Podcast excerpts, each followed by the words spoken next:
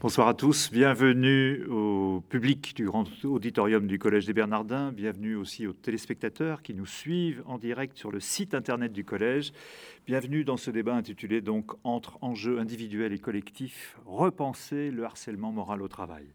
Dans un contexte de crise économique et sociale persistante, de chômage de masse, l'actualité pointe ici ou là les conséquences inquiétantes, parfois fatales, de la souffrance au travail, elle-même souvent générée par ce qu'il est donc convenu d'appeler le harcèlement moral. Un médecin se défenestre à l'hôpital, un facteur se donne la mort devant son bureau de poste ou chez lui en laissant une lettre accusatrice. À l'origine de ces du, geste de ces victimes désespérées, des comportements individuels qui peuvent être pervers, mais sont le plus souvent aussi générés par une organisation du travail qui ne s'embarrasse guère des fragilités humaines. Ce sont donc ces enjeux individuels et collectifs que nous allons essayer de penser ou de repenser ensemble dans cette soirée conçue donc avec le cercle Questions de médecine qui travaille et réfléchit ici au Collège des Bernardins, avec comme il se doit des interlocuteurs de premier plan, experts ou acteurs directement impliqués Marie-France Irigoyenne, docteur en médecine, psychiatre, psychothérapeute. Vous avez notamment publié en 1998 un livre intitulé Le harcèlement moral, la violence au quotidien.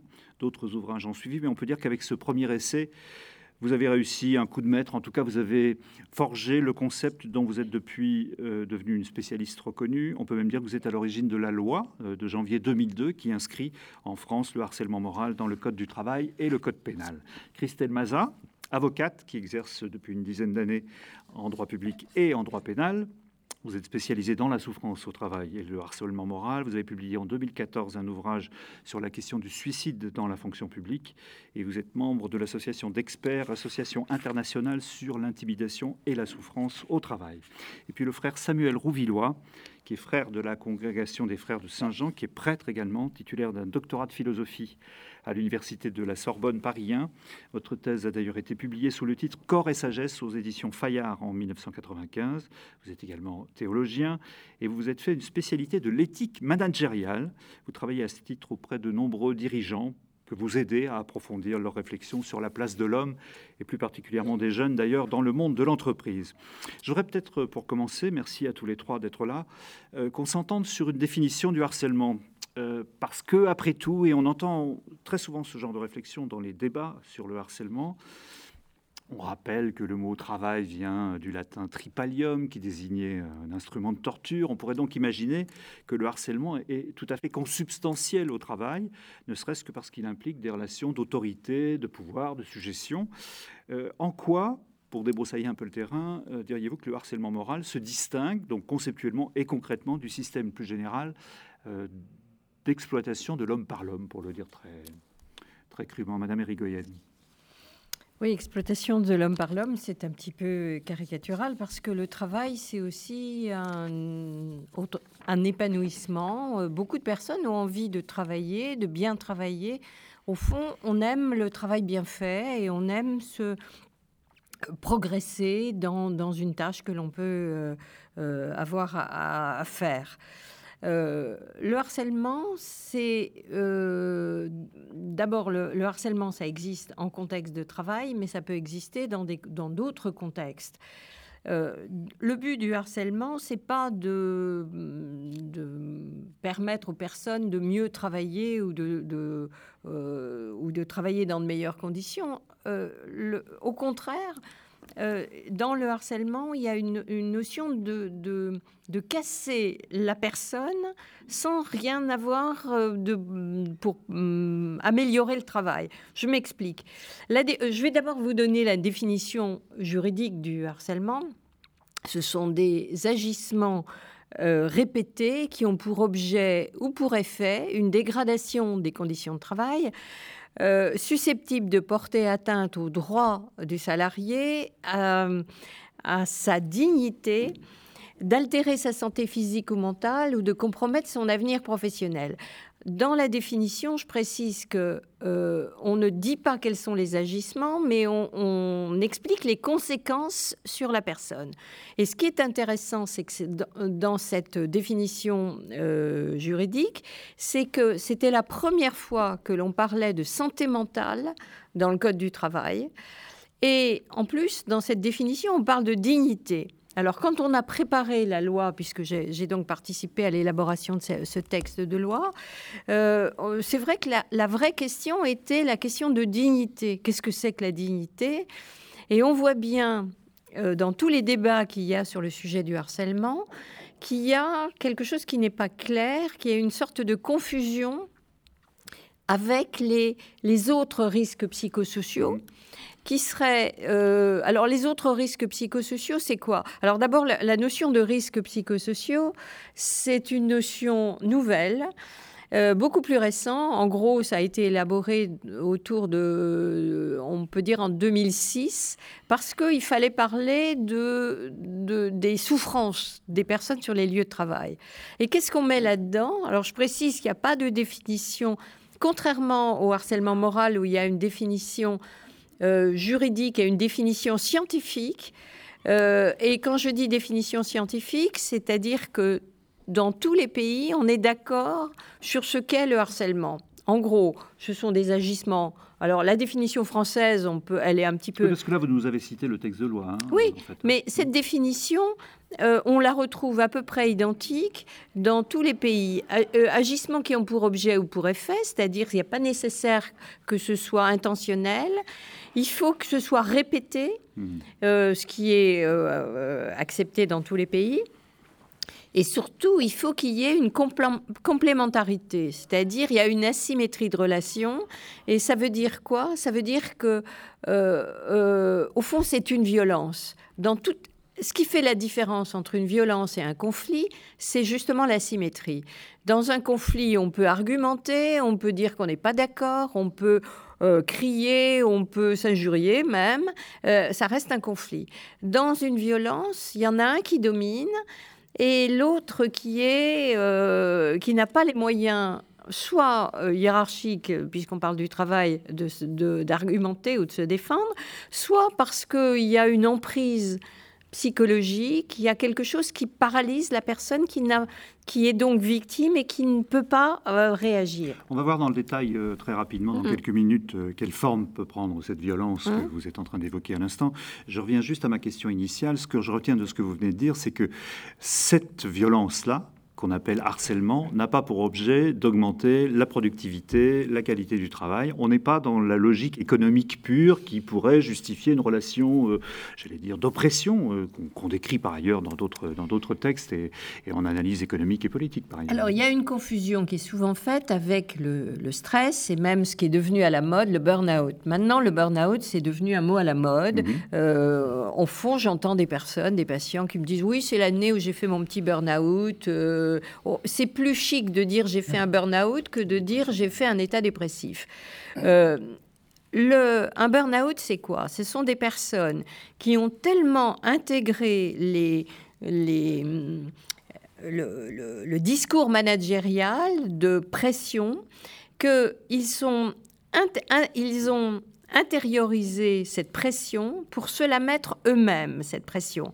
Et donc, ils, ils ils perdent les limites de ce qui est bon pour eux et de ce qui n'est pas bon. Ils, ils parlent le, comme leur... Euh, comme le, le, discours managérial, et ils, euh, ils font toujours plus et ils perdent le moment euh, qui est la dégradation de leur santé, ils s'auto-détruisent en quelque sorte. par excès de zèle. Par excès de. Oui, mais le, euh, excès de zèle, c'est-à-dire qu'ils ont, ils ont été mis eux-mêmes sous, une emprise perverse par ce discours qui est... Le discours managérial est un discours complètement euh, pervers, à savoir que euh, on, utilise un langage abstrait, euh, avec souvent des mots, des anglicismes. ça fait très chic de, de, dire, d'utiliser le terme anglais. On utilise ce, ce terme-là. On fait des belles promesses qui sont des promesses qui ne sont pas tenues. C'est-à-dire, on est dans la, dans la double contrainte, dans le double lien. C'est un discours paradoxal qui vous promet, par exemple, venez vous épanouir chez nous, venez euh, donner le meilleur de vous-même. vous, allez, vous allez avoir de l'autonomie, mais vous serez complètement encadré. vous allez, vous serez libre, mais vos objectifs sont fixés à l'avance.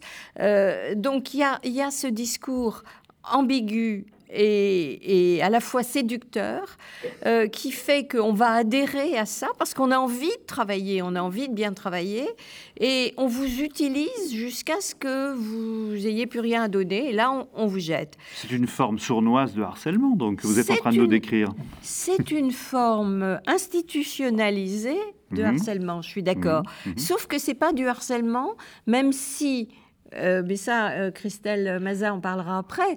Il y a eu des jurisprudences sur le harcèlement managérial euh, parce que on peut le.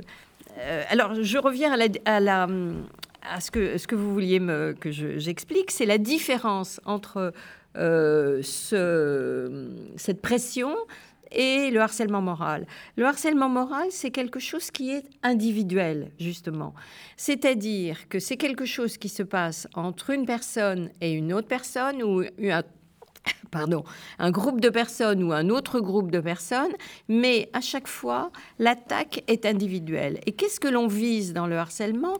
On ne vise pas le travail que l'on fait progresser, qu'on doit, qui, amène à avoir de meilleurs résultats, mais on vise la personne que l'on veut casser. Mmh, mmh. Au fond, le but du harcèlement, c'est quand même de se débarrasser de quelqu'un, soit physiquement pour que la personne s'en aille, soit euh, moralement pour que la personne soit écrasée et qu'elle ne soit pas un rival, par exemple. Alors, euh, on commence à y voir un peu plus clair hein, sur la distinction qu'on peut faire entre des relations de travail, euh, y compris un peu fermes, euh, des relations de surexploitation avec le burn-out et le stress qu'on a évoqué à l'instant, et le fameux harcèlement qui nous occupe ce soir. Qu'est-ce que la juriste sur ce plateau peut ajouter aux premières considérations de Marie-France Érigoyenne, Christelle Mazin? Ah oui, effectivement. Alors, il y, a une, il, y a, des mots à la mode, j'allais dire, où pendant un moment, ça va être le harcèlement moral, après, ça va être le burn-out. Euh, je pense qu'il y a. Alors, c'est expliqué par différentes raisons, mais pour ce qui concerne la partie juridique, j'allais dire, ça vient en partie, à mon sens, de ce qu'il n'existe qu'un texte extrêmement complet concernant le harcèlement moral. Et il y a un vide juridique, j'allais dire, concernant la souffrance générée par le système. C'est-à-dire qu'en matière procédurale, on va utiliser euh, la voie du harcèlement moral comme base légale pour intenter une action. Néanmoins, euh, les juridictions euh, sont assez fermes, notamment en droit public, un peu plus qu'en droit social, j'allais dire. Hein. J'expliquerai après éventuellement les divergences de position entre la jurisprudence pour les salariés et pour les fonctionnaires. Mais si vous voulez, les juridictions ont tendance un petit peu à faire barrage sur euh, la reconnaissance du harcèlement moral quand on est justement sur un harcèlement un petit peu déshumanisé. C'est-à-dire qu'on ne sait pas exactement qui est la personne, qui est l'auteur des faits. on ne peut pas désigner le exactement. coupable, même si la victime, elle, est bien, est bien... Voilà, la victime est identifiée, là où les victimes d'ailleurs, hein, puisque quand on est sur quelque chose de plus Donc dès qu'il y a un système en réalité exactement. qui produit du harcèlement, le, le droit est un peu désarmé. C'est ce que vous êtes en train de nous dire. Oui, alors c'est un peu plus complexe que ça, parce qu'on ne peut pas dire le système produit du harcèlement harcèlement. Derrière le système, il y a des personnes. Euh, donc, ce sont des personnes qui sont soit euh, endoctrinées elles-mêmes, qui mhm. parfois n'ont même pas mhm. conscience de ce qu'elles sont en train de faire parce qu'elles ont oublié euh, l'humain. Elles sont uniquement sur l'objectif, exactement. Mhm. Et le système, c'est aussi parfois, surtout, des, chaînes hiérarchiques. Hein. Les ordres viennent d'en haut. on n'a pas toujours les moyens d'exécuter les ordres vers le bas. Et la personne en bout de chaîne, j'allais dire, est souvent tributaire de tout ce qui s'est passé le long de cette chaîne. Voilà. Donc ça, c'est vrai qu'en droit, on a beaucoup de problèmes à le faire reconnaître, euh, notamment en matière pénale, euh, où euh, au pénal, alors les, procédures entre les prud'hommes, le tribunal administratif pour les fonctionnaires et le pénal sont très différentes. Hein. Au pénal, on poursuit une personne physique, il faut prouver l'intention de l'auteur, même mmh. si en matière de harcèlement, c'est un petit peu maintenant plus souple. C'est-à-dire qu'il peut y avoir une intention inconsciente. À partir du moment où on est au courant de ce qu'on a fait, qu'on n'a rien fait pour l'arrêter, ça qualifie l'intention, par exemple. Euh, on peut poursuivre les personnes morales au niveau euh, des entreprises du secteur privé ou les entreprises euh, anciens monopoles d'État type France Télécom, enfin Orange et, La Poste. En revanche, on ne peut pas poursuivre la personne publique au sens large. donc on ne peut pas poursuivre le, système en fait. Hein. On est obligé d'avoir des auteurs des faits bien précis au pénal. Hein. Et ça, c'est vrai pour le privé comme le public? Comme pour le public Parce que ça fait deux fois dans votre discours que vous faites la distinction et je trouve qu'elle est assez intéressante. C'est vrai qu'en plus, si on pense à l'actualité, c'est souvent d'anciennes entreprises publiques soumises à la concurrence, qui s'illustrent en termes de harcèlement. Euh, on pense à Orange, on pense à La Poste, ça a été évoqué, on pense à l'hôpital, ça a été évoqué aussi. Et euh, ça, c'est assez incompréhensible dans, un premier, dans une première approche, parce qu'on se dit, mais euh, est-ce que ça veut dire que dans le privé, c'est tellement la jungle que ça passe inaperçu? Ou est-ce qu'il y a des règles spécifiques à la fonction publique qui font que ben, si on veut faire bouger les choses, on n'a pas forcément tellement d'autres façons de faire que cette violence qui quand même euh, aboutit à des, résultats catastrophiques. Qu'est-ce que vous en pensez, vous qui avez une expérience tout à fait pointue sur le secteur public? Voilà, alors c'est vrai que moi j'interviens euh, essentiellement euh, dans le secteur public, mais je connais bien la position de la Cour de cassation, Chambre sociale, donc tout ce qui est la position du droit des salariés, puisque j'essaye, euh, elle est un petit peu en avance, j'allais dire, sur la position du Conseil d'État, j'essaye de faire introduire les jurisprudences de la Chambre sociale dans, la, jurisprudence administrative. Il y a toujours un, temps de retard. Il faut savoir aussi que la culture privée et la culture publique sont fondamentalement différentes. C'est-à-dire qu'on ne travaille pas au sein d'une entreprise comme on travaille au sein d'une administration. les grandes entreprises, en revanche, qu'on va dire euh, du CAC 40 fonctionnent un petit peu comme des administrations, hein, où il y a des process extrêmement élaborés, euh, il y a une, ce qu'on appelle une bureaucratie un petit peu avec tous les organes représentants au sommet qui vont euh, diriger l'ensemble des filiales. Et c'est vrai que les, entreprises Orange et La Poste, qui sont privatisées donc depuis, enfin assez récemment finalement, sont assez symptomatiques de, ce qui s'est passé. Hein. Donc aujourd'hui, on peut poursuivre la personne morale, elles sont de droit privé, mmh. mais il y a encore des statuts dérogatoires donc des fonctionnaires. Et pour reprendre ce que vous disiez, en fait, euh, le Code du travail a été euh, bien avant, euh, enfin, a introduit ces règles de protection des salariés bien avant le droit de la fonction publique, hein, puisque les grandes lois statutaires ont été réformées surtout en 83, là où le Code du travail est beaucoup plus ancien. Il y, a des, a des textes quand même qui sont beaucoup plus protecteurs maintenant au niveau du harcèlement moral. Je vais donner quelques exemples. en matière de harcèlement moral, il y a une obligation d'afficher les textes au sein de l'entreprise pour prévenir le harcèlement. Il y a une procédure de médiation qui est prévue en cas de harcèlement moral. Bon, on peut en dire beaucoup de choses, hein, voilà, ce qui n'est pas forcément très efficace, mais on va dire qu'il y a eu une intention législative quand même de faire en sorte qu'il y ait une gestion interne des conflits qui soit relativement anticipée. Euh, et il y a aussi, surtout depuis récemment, euh, une obligation pour l'employeur qui connaît un élément toxique au sein de son entreprise, toxique, élément toxique, enfin je parle au sens euh, psychologique, un harceleur. Un harceleur Mmh, euh, de prendre des mmh. mesures euh, immédiates envers cette personne, notamment par des suspensions des mises à pied, euh, voire des mesures disciplinaires, voire des licenciements. ces textes-là n'existent pas dans la fonction publique. C'est-à-dire que vous ne, à partir du moment où on fait condamner, par exemple, une administration pour harcèlement devant un tribunal administratif, on ne peut pas demander au juge de faire une injonction de prononcer des mesures disciplinaires. C'est-à-dire que ça c'est un principe général de droit public, c'est que le, juge ne s'immisce pas dans le pouvoir discrétionnaire de l'administration. C'est-à-dire que l'administration doit prendre ses responsabilités. Le problème qui se pose, c'est quand l'administration ne prend pas ses responsabilités, on est complètement démuni sur le plan juridique puisqu'il n'y a pas de base légale pour faire condamner une administration. Et c'est un petit peu la grosse divergence entre le, mmh. secteur privé et public, c'est que dans le secteur privé, on peut faire condamner, et puis les condamnations peuvent être assez lourdes, hein, même en termes d'image d'entreprise, euh, surtout vu le préjudice pour les victimes euh, quand il y a des tentatives de suicide ou des suicides, c'est un désastre sur le plan humain et puis même au niveau de, l'entreprise. Alors à ce stade, Samuel Rouvler, vous qui travaillez beaucoup auprès des entreprises, euh, dont on vient de parler à l'instant, euh, en montrant à la fois que c'était quand même une problématique dans laquelle elles avaient avancé, peut-être sous l'effet de la loi, mais en tout cas, un certain nombre de, questions sont aujourd'hui un peu prises en compte. Quel est votre constat? Ben, moi, avant de faire un constat, je pense que, bien sûr, c'est de prendre de la distance. le, le harcèlement moral, ça date pas d'hier. Moi, j'essaierai d'abord de le qualifier sur le plan de l'interpersonnalité. Hein. Euh, pour moi, le harcèlement, c'est quand il y a une intrusion psychique. Mhm. Et une intrusion psychique sous forme injonctive qui crée un handicap réel à l'intégrité de l'exercice de, la responsabilité. Donc, euh, c'est très précis. Euh, et, donc, c'est pas simplement de créer des conditions. Enfin, ça peut être en créant des conditions, mais c'est pour montrer jusqu'à quel point ça, ça, ça, ça peut euh, atteindre la personne dans le rapport à elle-même, dans la décision, dans la prudence, dans le rapport à soi et dans le rapport à l'autre. Et, encore une fois, c'est le mode intrusif de, du harcèlement, euh, alors qu'il peut se faire par le silence, pas nécessairement par la parole ou par hmm. des dispositifs. Euh, soyons clairs, ce, mode-là, il existe depuis toujours euh, dans toute posture hiérarchique, dans toute situation hiérarchique. Euh, le harcèlement moral des parents envers les enfants, c'est aussi vieux que l'humanité.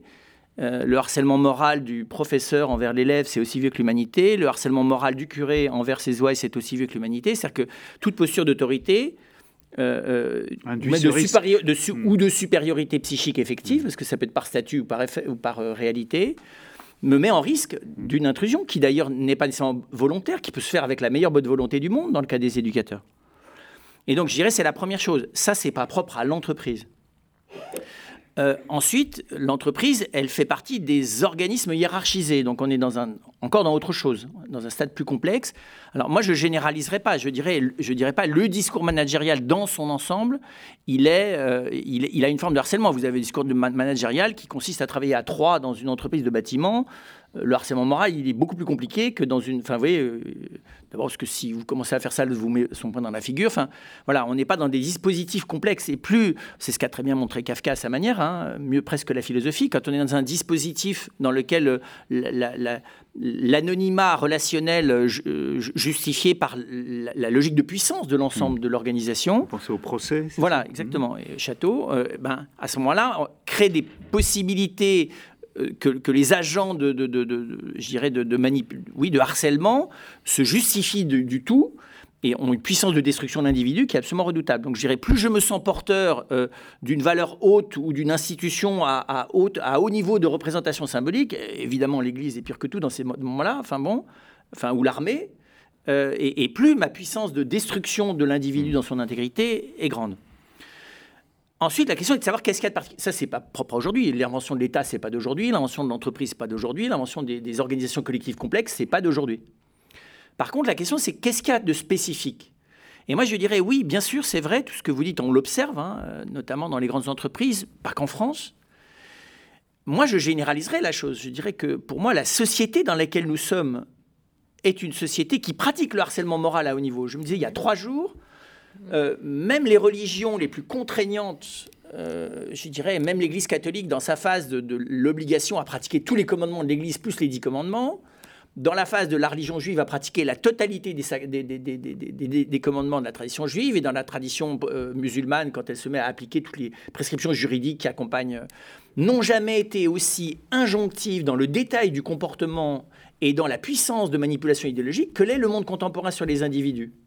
Sauf qu'il n'a pas l'air de le faire, parce qu'il le fait avec leur consentement et à travers des outils concrets. C'est-à-dire qu'aujourd'hui, je pense que le niveau de pression euh, exercé sur les individus, quelle est la part dans ma vie de tous les jours quelle est ma marge de liberté? Simplement, la rapidité interactive à laquelle je suis obligé me laisse une distance de réflexion et donc de responsabilité minimum. La, puissance de conviction des, des, outils qui se présentent à moi pour m'aider, qui ne me laissent aucune marge de manœuvre aujourd'hui, si vous n'avez pas un bac plus 12 dans l'utilisation des formulaires par Internet, vous êtes mort.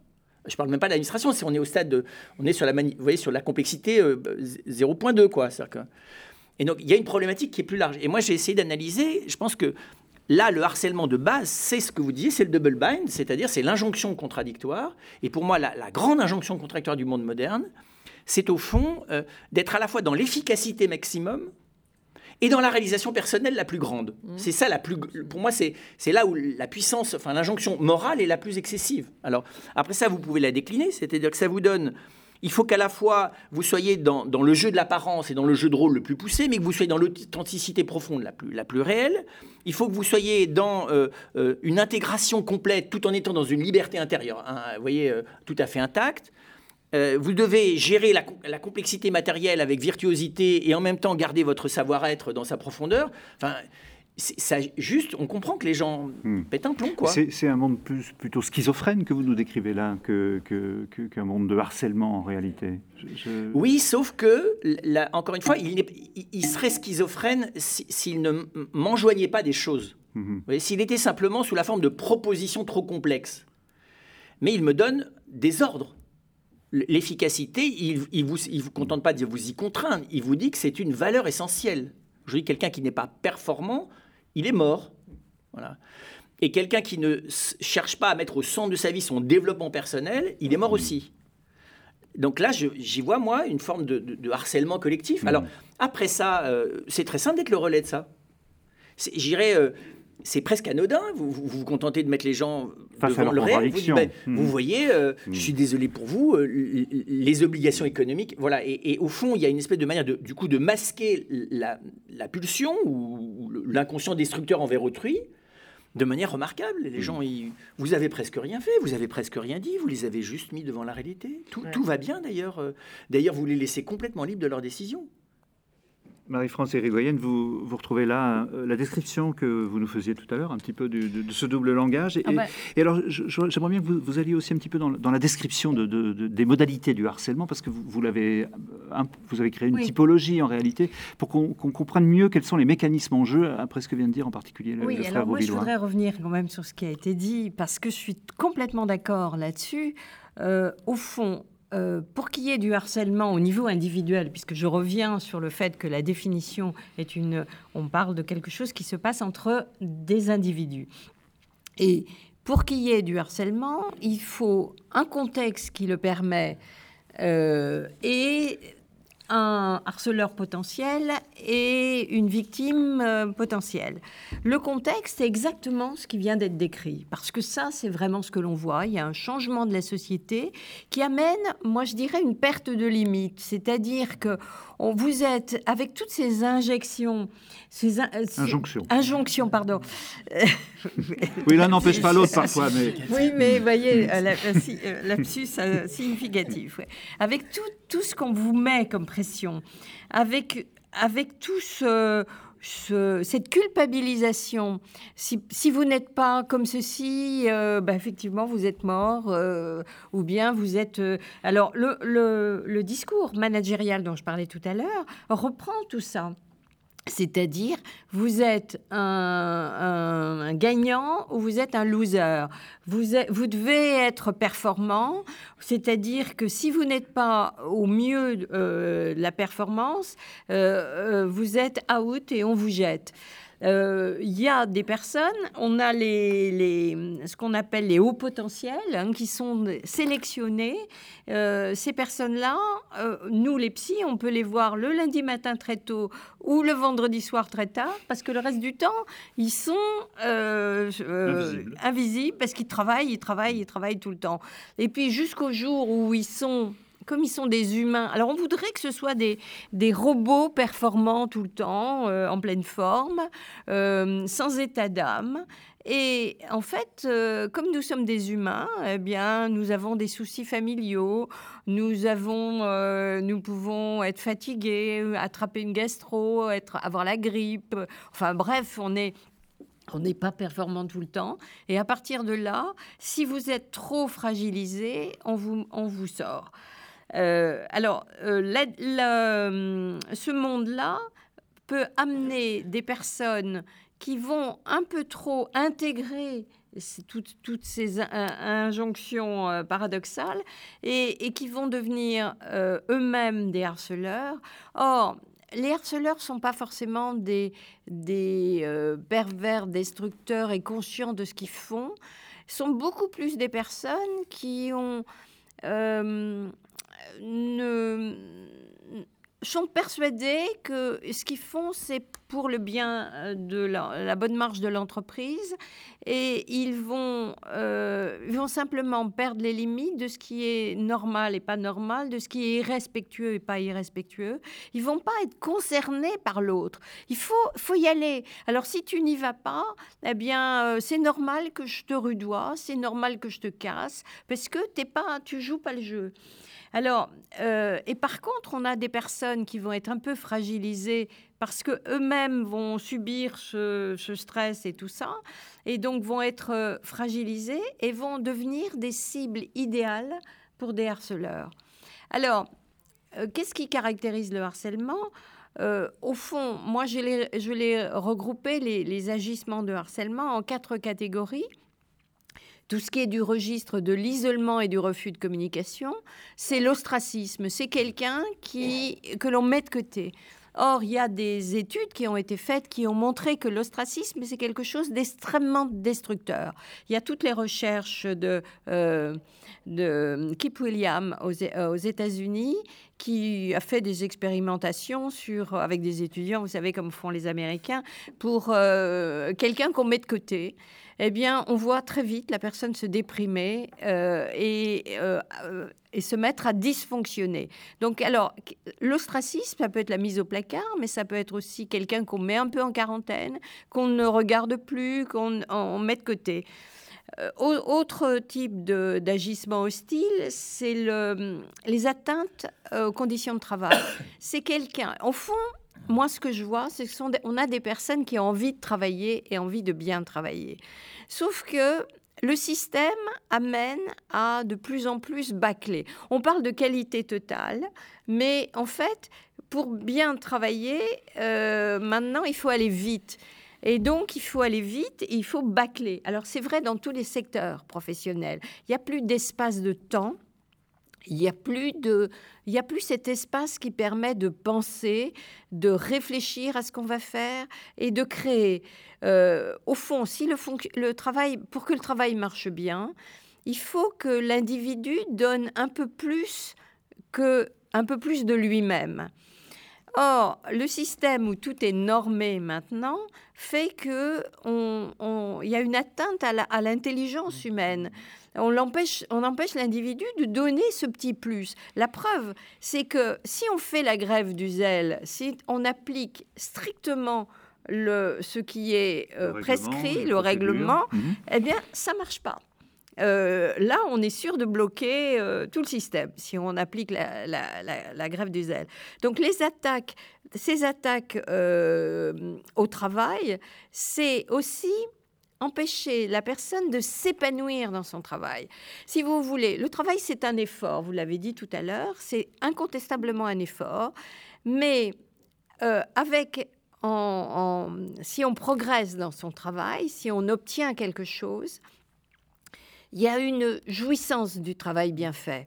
On est content de, de, de ce qu'on a fait. Et ce qui est satisfaisant, c'est quand le collègue, mm. les pères disent Ah là, là c'est bien ce que tu as fait. C'est la reconnaissance. C'est la reconnaissance. Mais si on n'a pas ça, si euh, le système, par exemple, je vois de plus en plus de personnes à qui on, donne un dossier à traiter, et puis la personne s'investit à fond, puis après on passe le dossier à quelqu'un d'autre, et, la et, c'est l'autre qui s'attribue le mérite du dossier sur lequel vous êtes donné à fond.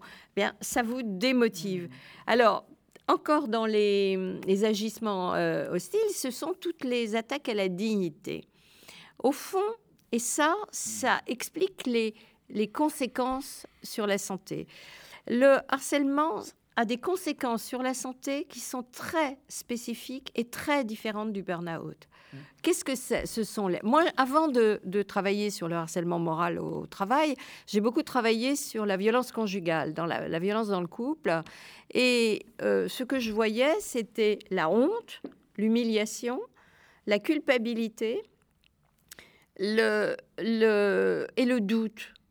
Et je retrouve exactement les mêmes choses. C'est-à-dire, on a des personnes qui se disent, mais, mais je ne comprends pas pourquoi on me traite comme ça. Je me suis investi à fond, j'ai donné le meilleur de moi-même, et, et, on me met de côté, on me disqualifie, je ne comprends pas. Ça, c'est le doute. Mmh. Euh, le doute amène à ressasser. Et parmi les personnes qui ont été victimes de harcèlement, ça tourne en rond. Mmh. Elles ne décrochent pas du harcèlement, du, de, de, de, ce qu'on leur a fait. Ça va très loin, cette rumination.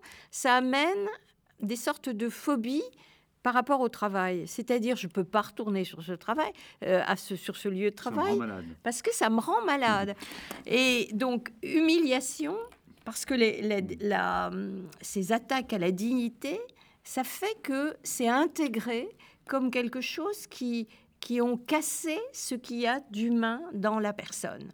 Donc on, voit qu'il y a une spécificité très net du harcèlement moral. Du harcèlement et de sa capacité à détruire euh, l'individu et, sa dignité.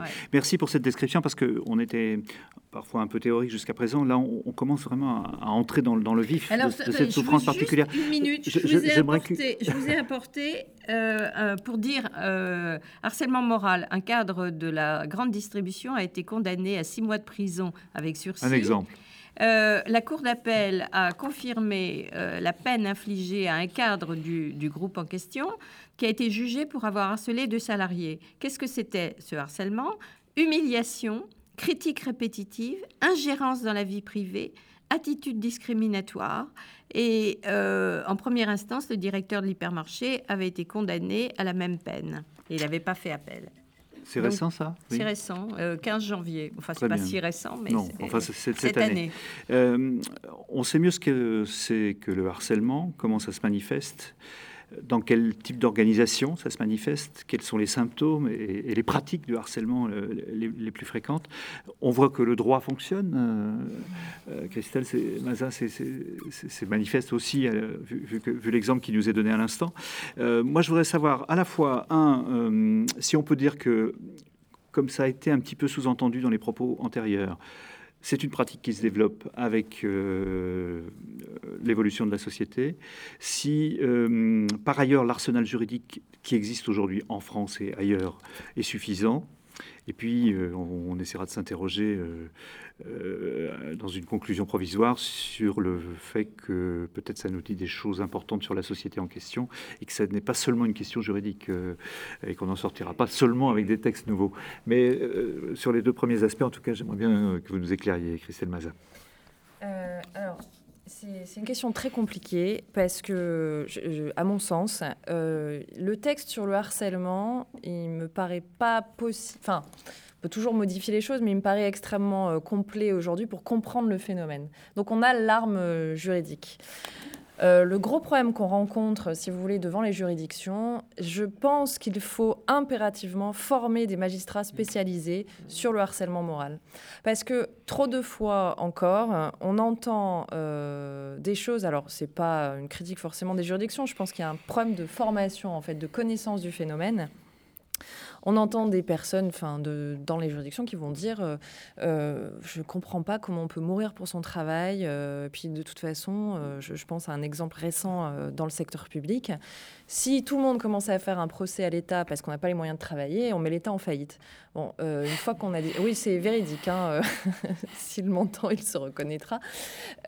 donc, si vous voulez, moi, j'ai un problème, c'est que je me dis j'ai quand même des textes qui sont relativement aboutis, y compris sur la prévention du risque psychosocial, quand même. Hein, la Cour de cassation, très récemment d'ailleurs, vient de dire on peut, euh, enfin, l'entreprise euh, peut se dédouaner, entre guillemets, des faits de harcèlement euh, au sein de l'entreprise à condition d'avoir mis en place tous les outils de prévention. C'est-à-dire qu'à un moment, on peut ne pas non plus toujours anticiper en fonction des individus. Bon, euh, une fois qu'on a dit ça, donc on a tous ces outils, euh, se retrouver face à des réalités économiques, euh, parce que le secteur de la justice est aussi en crise. Hein, on parlait de temps, mais c'est pareil. Quand, quand, vous avez une situation de harcèlement moral, la souffrance morale, alors il n'y a pas que le harcèlement, évidemment, au pénal, il y a des infractions aussi très lourdes avec des préjudices très graves. Mais quand une juridiction n'a pas le temps de rentrer dans l'univers d'une personne, d'un service, d'une entreprise et de comprendre exactement les mécanismes, moi, dans ma pratique judiciaire, euh, je, fais des, organigrammes en expliquant le relationnel des uns avec des autres. On constate aussi souvent, parce que tout ça euh, sont aussi des relations humaines, hein, qu'il y a euh, la maîtresse de Monsieur X qui a été placée là, alors que l'autre est là depuis des années. Donc, si vous voulez, quand on fait la cartographie un petit peu d'une d'un service, on arrive à comprendre des mécanismes qui sont plus de l'ordre psychologique, j'allais dire, que juridique, mais on ne peut pas comprendre le harcèlement moral sans avoir cette dimension psychologique, mmh. parce que le texte en soi, euh, et je voudrais d'ailleurs euh, parler de ça, c'est plutôt votre troisième point, mais ça m'intéresse de développer sur ce point. Oh, il est temps d'enchaîner, hein, si vous le sentez, euh, c'est bien. J'ai oublié le deuxième. le, si vous voulez, le, dans le texte sur le harcèlement moral, il y a un mot très très fort hein, qui est l'atteinte à la dignité. Mhm et que le docteur Egoyen a, soulevé, la dignité n'a pas de définition en droit. C'est-à-dire que la dignité, qu'est-ce que c'est au fond? Alors on a une dimension philosophique, sociologique, psychologique, pas de définition juridique, mais surtout, euh, moi ce qui m'intéresse dans ces procédures euh, quand je défends des, clients, c'est euh, ce qu'ils attendent avant tout, et j'allais dire ce qui est très triste pour moi euh, en tant qu'avocat, j'allais dire, mais j'imagine mes confrères, c'est que vous avez des personnes qui viennent, qui ne trouvent plus les solutions sur le plan psychologique. C'est-à-dire que aller voir un médecin, ça ne suffit plus.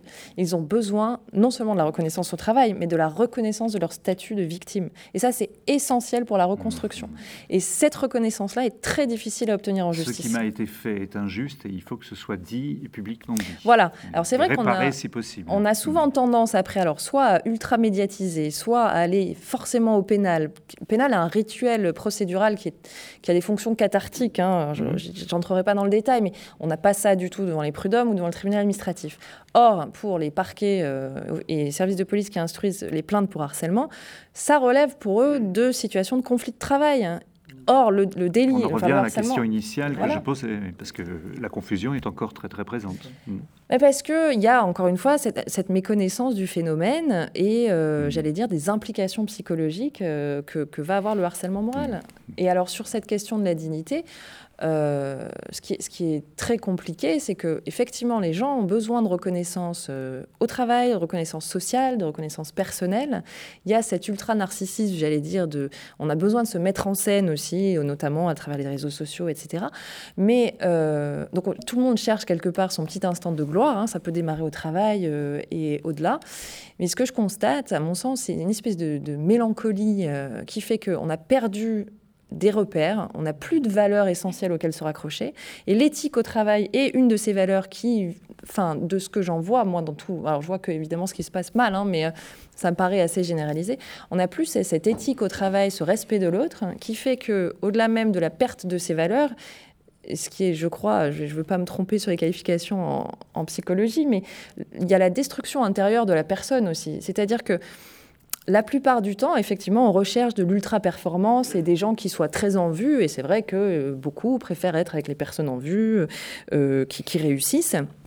Mais parfois, il y a des personnes qui effectivement portent un masque et jouent ce rôle social, mais ont une fragilité intérieure qui, les consume petit à petit, que le système use, mhm. et qui fait que finalement, ils n'ont plus les reins assez solides pour aller dans, cette arène, parce que je pense qu'on peut vraiment parfois parler d'arène euh, professionnelle. Hein. Et, c'est là où je pense le revers est extrêmement euh, lourd, c'est-à-dire que quand vous n'êtes pas armé, comme le sont du coup certains, euh, certaines personnes mal intentionnées ou plus solides, ça, devient, ça devient compliqué dans le relationnel. Euh, on est effectivement dans la partie que je voulais introduire maintenant, mais que vous avez parfaitement introduite. C'est euh, la question de savoir si on, sort de ça euh, en changeant l'homme ou en changeant la société. Alors dit comme ça, on, est parti pour trois jours minimum, mais on va essayer de le faire un, peu plus succinctement. vous aviez commencé tout à l'heure, frère Rouvillois, pas frère Samuel a, les, les injonctions paradoxal auquel nous étions confrontés, cette sensation de liberté qu'on avait dans un cadre extrêmement contraint, euh, où on avait l'illusion en réalité d'être libre. Euh, comment on sort de ça alors? Parce qu'on voit bien que c'est aussi ça qui, ça a été dit à plusieurs reprises, qui fait que on n'a plus conscience des limites, on ne sait plus quels sont les, codes, on est face à un double langage euh, contradictoire. comment comment on s'en dépatouille? Ben, la bonne nouvelle, c'est que euh, la première chose qu'on a, c'est le travail. Parce que ce qui est très frappant, c'est que dans les points du harcèlement, c'est tout ce qui touche euh, l'apport du travail comme, comme, activité humaine fondamentalement structurante. Je pense que le grand problème, c'est qu'on a perdu collectivement, le, on, remplace le travail par le, métier, euh, pardon, par la reconnaissance sociale, par l'emploi ou par le salaire, par la polyvalence, par l'utilisation des, des, compétences de l'individu. Donc les gens sont une espèce de boîte à outils. Or, la dignité d'une personne, c'est ce que vous disiez très simplement, c'est de pouvoir euh, avoir la fierté d'avoir fait ce que j'ai fait. Donc, c'est l'auto-reconnaissance, que d'ailleurs le contexte ne doit que valider. J'ai pas besoin, au bout d'un certain temps, quelqu'un qui est un homme ou une femme de métier n'a besoin n'a pas besoin n'a besoin peut-être de la confirmation de l'autre mais il est capable de s'auto-évaluer mmh. et donc le fait que l'intelligence soit première dans le travail et pas d'abord l'énergie qu'on y met non ce qui valorise c'est pas la quantité c'est pas la puissance c'est l'intelligence c'est-à-dire que je passe dans les choses par l'intelligence que j'y mets le fait que le, partage du savoir-faire, c'est des choses très simples, ça. Le, fait que, apparemment, je ne permets plus le partage du savoir-faire, que je ne permets plus l'exercice de l'intelligence, que j'ai plus les moyens disponibles. Ce qui fait la qualité d'un travail, c'est aussi la cohérence entre les moyens à disposition et ce que j'ai à réaliser, et puis la reconnaissance de soi. Donc la première chose, c'est que le premier antidote, c'est de permettre aux personnes de pratiquer dans des conditions humaines l'appropriation de, de, leur acte de travail. Voilà. Et je pense que c'est tout le droit du travail devrait reposer fondamentalement d'abord autour de ça.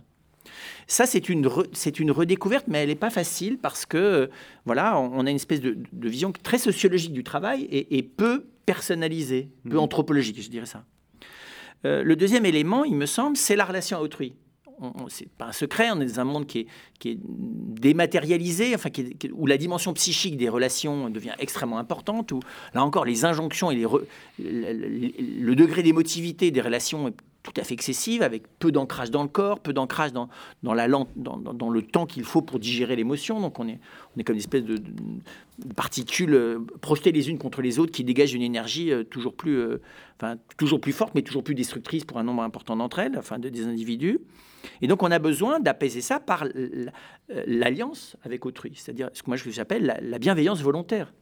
L'entreprise est issue elle doit centrer sur le métier, mais elle doit centrer sur le fait que, et la bienveillance volontaire, elle a comme, comme fondement la reconnaissance que la fragilité de la personne est une valeur à protéger.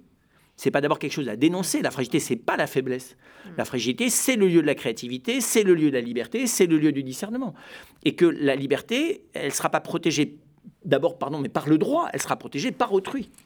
Et donc, le fait qu'il y, a à refaire alliance des personnes les unes envers les autres. Et je dirais là-dessus, non pas contre l'institution quelle qu'elle soit, mais savoir que l'institution, où elle est au service de la relation des personnes les unes avec les autres et de chacun, voilà, où, elle n'est pas une institution tout à fait humaine. Et donc, euh, la dénonciation des logiques collectives, ça euh, ça suffit pas, parce qu'on n'a pas de moyens collectifs pour les contrecarrer. Les, parce que, encore une fois, le, l'ensemble du, monde dans lequel on est, le grand, système de moyens euh, opprimants dans lequel nous sommes, il est, dans une zone de non-droit, hein, puisqu'on y a tous consenti. Voilà, c'est un fait, donc on a à vivre avec lui, mais ça nous oblige, en fait, à identifier beaucoup plus clairement le travail comme lieu de résilience permanente de, de, de, ce, que, de ce que le système agresse en moi, et puis la relation avec autrui, qui est le lieu fondamental de la respiration. Enfin voilà, on peut trouver refuge l'un auprès de l'autre dans un travail de collègue pas besoin de, faire des grandes déclarations d'amour. Mmh. C'est une espèce de. Et, d'ailleurs, il y a un lien entre les deux. La, reconnaissance de la dignité dans, le travail permet d'ouvrir à la, à, la, dignité de la relation. Vous voyez, et à sa désaffectivisation. C'est-à-dire que le fait que l'émotion, c'est bien, mais la reconnaissance euh, d'une dignité réciproque et d'un travail ensemble, voilà, ça a quelque chose de fondamental. Donc, moi, je pense que c'est là-dessus que ça se joue. Hmm. Je vous interromps juste une seconde, mais quand vous dites refaire alliance, quand vous dites la fragilité comme richesse aux chefs d'entreprise hmm, euh, hmm, avec qui vous réfléchissez, euh, ils vous regardent comment? Alors, il y en a qui s'en remettent pas. il y en a qui le zappent de leur tête en m'expliquant qu'ils ne descendront pas de leur cheval. Euh, et puis, il y en a beaucoup qui sont touchés, alors ou bien par obligation, parce que ça finit par coûter cher, les risques psychosociaux, enfin, les dégâts, les dégâts psychosociaux, ça commence à coûter très cher. Donc, au fond, euh, c'est plus des blagues qu'il faut mettre l'humain au centre, parce que si tu mets pas l'humain au centre, tu as des déficits. Donc, euh, c'est déjà bien. Hein, de, Enfin, c'est mieux que rien, pardon. C'est... Et puis voilà, il y en a tout un nombre. ceux qui ne sont pas sensibles à ça, ils ne me demandent pas de venir parler avec eux. Mais c'est vrai que c'est une vieille erreur, elle est aussi vieille que l'humanité, de confondre faiblesse et fragilité. Et donc de dénoncer euh, la fragilité comme s'il était un risque alors qu'elle est une chance.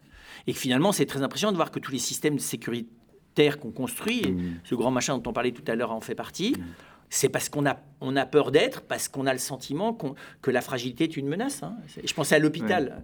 L'hôpital, c'est le lieu d'abord de, du de, l'échec de la double injonction. C'est-à-dire qu'on est là ni efficace à la fin, parce que quand même la maladie et la mort, euh, t'as beau faire ce que tu peux, t'écluse en permanence. In fine, elle gagne. Mhm. Et puis l'humanisation, c'est très difficile d'humaniser les gens dans une industrie du soin. Enfin, parce que Ivan Illich, hein, dans la némésis médicale, euh, industrialiser l'éducation et industrialiser le soin, c'est quand même peut-être deux mmh. grandes erreurs stratégiques de mmh. l'Occident dans les choix initiaux qu'il a mmh. fait. L'industrie de l'humain, c'est un peu spécial. Mais bon, on comprend pour l'optimisation des techniques et pour le. Mais il y a des problèmes là. Et, on est en train de toucher ça. donc on est là pas simplement dans une entreprise, dans l'hôpital, mais dans un, endroit très très spécifique qui, qui, touche des choses extrêmement profondes sur la question de la fragilité. La fragilité, c'est ce qui différencie l'humain du robot, on pourrait le dire comme ça Exactement. Mhm. Et puis c'est ce qui fait que qu'au fond, euh, c'est cultiver la dépendance qui développe la liberté, mhm. enfin, contrairement au, mhm. réflexe instinctif qu'on a quand on a peur. On en est euh, presque à notre conclusion provisoire euh, avant d'engager le débat avec nos, spectateurs, le public du grand auditorium en particulier, ou, ou, ceux qui voudraient nous interpeller par SMS je voudrais vous entendre sur cette question de, la fragilité comme euh, euh, finalement euh, notre part d'humanité et, qui est niée par le harcèlement et qu'il faudra peut-être un jour, alors au prix de quelle transformation euh, sociale, politique et, personnelle, prendre en compte? Bah, Peut-être que c'est ce qu'on voit quand, quand, je, quand je reçois des personnes qui ont été victimes de harcèlement. C'est ce que je vois, c'est qu'elles n'arrivent pas à imaginer, elles, tombent de, très haut.